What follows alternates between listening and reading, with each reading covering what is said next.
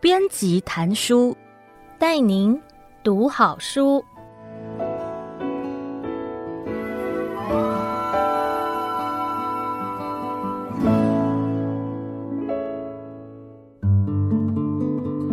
你好，欢迎收听由爱播听书 FM 制作的书斋音频编辑谈书。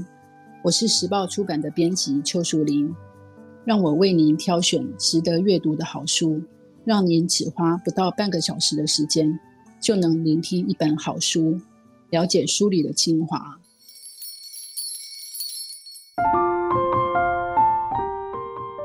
呃，我这一次要和您分享的是《儿子使用说明书》。在你放弃和儿子沟通之前，请先看脑科学专家怎么说。呃，为什么我想要推荐这本书呢？是因为这本书的作者。黑川一保子，他是脑科学专家，也是人工智慧研究者。他的研究发现，男女生的大脑对于瞬间的使用方式不一样。然后他就把他的研究结果转而变成写作的基础，嗯，出了一系列的畅销书，《儿子使用说明书》就是其中的一本。我是觉得说，作为一个妈妈，其实。因为你是女性，然后儿子是男性，所以你会觉得你大概可以了解女儿在想什么，但是很难知道儿子心里在想什么。嗯、你会觉得儿子好像都讲不听，听不懂。可是其实另外一方面，他其实也是非常爱你的。那我觉得那种好像母子之间有一有一种很无奈的心情，我很想要去了解这是为什么。所以，就刚好看到了作者的黑川伊保子的这本书，我就觉得哇，真是太棒了！这真是完全切中我的需求。因为黑川伊保子他是以脑科学专家的角度去切入的，他会谈到比较天生的部分。那我相信而是应该是有一些天生的部分，他就是那个样子。那我们就接受他，而不是想要去改变他，这样可能对大家的日子都会比较好过。这本书的阅读技巧，我觉得其实你可以说，你今天大概有什么问题，然后你就看着目录，然后就翻到那个章节去看一下作者是怎么说的。啊，另外一方面，其实我觉得这个作者他的写作有点像是写给父母看的那种。心理励志书吧，就是他其实很多时候他都是在抚慰父母的心灵。他觉得，呃，父母在教育上面会有很多呃辛苦的地方。那他其实都会告诉父母说，其实你也不用想太多，有时候你就是跟着你的直觉走就好了。所以我会觉得这个地方是跟一般教养书比较不一样的地方。总之呢，你就是放轻松的去读它。就好了。就是像我刚才前面讲的，我希望这本书能够让读者更加了解男性脑天生的构造。就比如说，嗯，男性脑他可能就是比较不注重近处的东西，他比较会看向远方，所以你要叫他一直时时注意，呃，他周围的环境有没有收拾好，那对他来讲其实是很困难的。就是不是说他不愿意做，而是他天生的设计就是这个样子。然后女性脑却相反的是另外一种设计，女性脑是会比较关注自己周围的东西，因为女性脑是为了养育孩子而设计的。那呃，如果说我们都能够了解男性脑和女性脑在天生的设计上面有有不一样的时候，可能我们就能够彼此包容。那这样子。做父母的，你在养育小孩的时候就不会觉得这么痛苦的。这本书呢，总共分成五个章节，原则上，应该说这本书它就是一本纯文字书。可是为了方便阅读，其实这个五个章节里面其实分了很多小节。那每个小节当中，其实我还会挑出一些我觉得可能比较重点的地方，会用那个呃有颜色而且比较粗体的字去把它标示出来。所以，如果读者做父母的看的时候，你比较没有时间的话，其实你就可以就跳着这样子看就好了。然后有兴趣的地方呢，就再多看一下。那这五章呢，呃，第一章是认识男性脑，第二章是培养生存能力的方法，第三章是培养爱的方法。第四章是培养行动力的方法，还有最后一章是第五章培养体贴能力的方法。那第一章认识男性脑，它大概就是在讲这个男性脑到底是什么样子的，然后男性脑跟女性脑有什么不一样的地方。那第二章培养生存能力的方法，大概就是告诉你说，可能小孩子也许在八岁之前最好能够具备哪些能力。那八岁之后，如果要再累积这些能力，可能会比较困难。还有，可以把握孩子小的时候多阅读绘本给他，那也许对他长大喜欢读书会有帮助。那第三章培养爱的方法，就是教你如何跟孩子之间累积爱的储蓄。比如说，你可以利用拜托的方式，而不是用责骂的方式来。让他去做你想要他做的事情。第四章培养行动力的方法，就是作者告诉你说，呃，要提供给孩子什么样的营养，还有睡眠，能够帮助孩子长高，而且有男人味。还有就是你让孩子有行动力之后，他要跨出去的那一步，然后父母在孩子终于长大成人要跨出去的时候，要具备什么样的勇气？再来是第五章培养体贴能力的方法，这章就是大概是教你说你怎么样可以跟孩子说话，然后亲子之间的沟通能够很流畅，不会说哎你讲话，可是小孩子不想听这样子。接下来我会精选当中几个比较有趣的篇章来跟各位读者分享。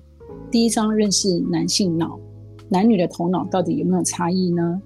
其实男女的头脑在功能上面是一样的，只是在瞬间无意识时的选择会不一样。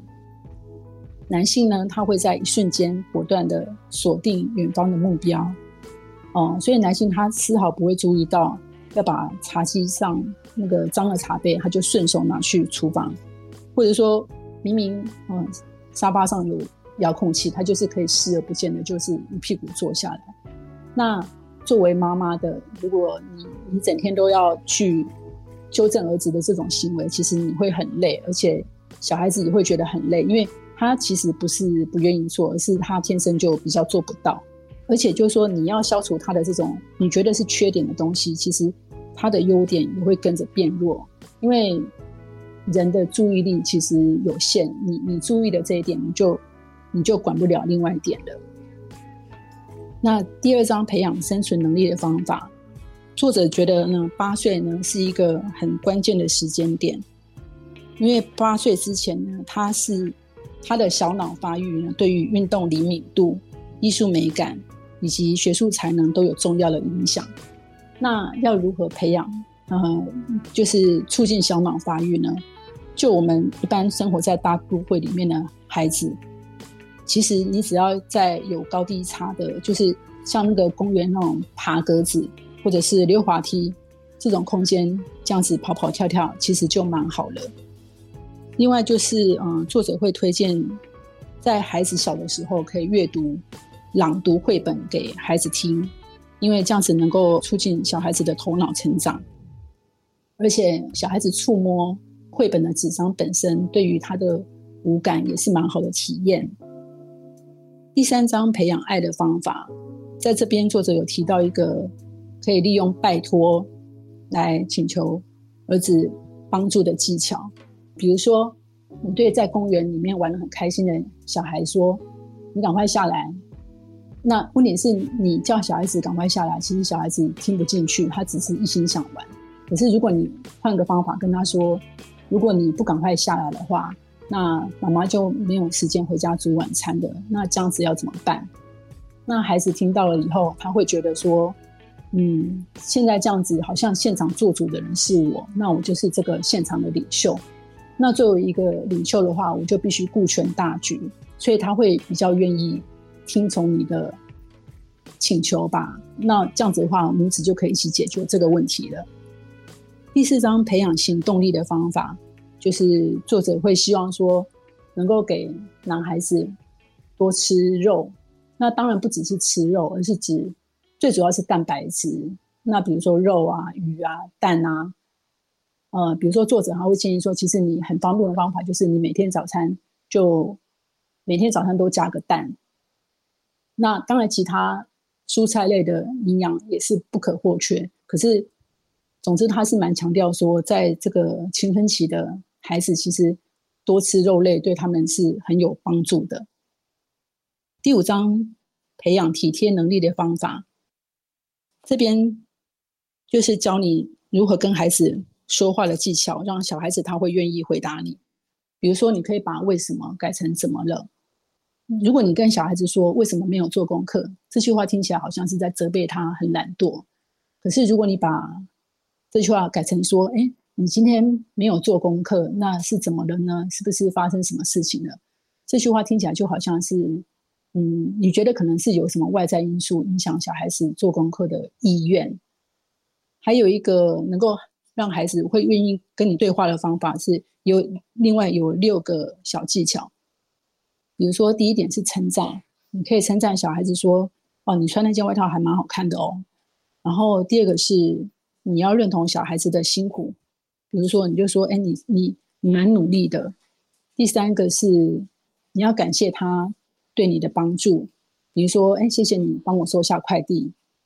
第四个是，你可以跟他分享你所看到的东西，比如你就跟他说，哎，今天雨还下得蛮大哎。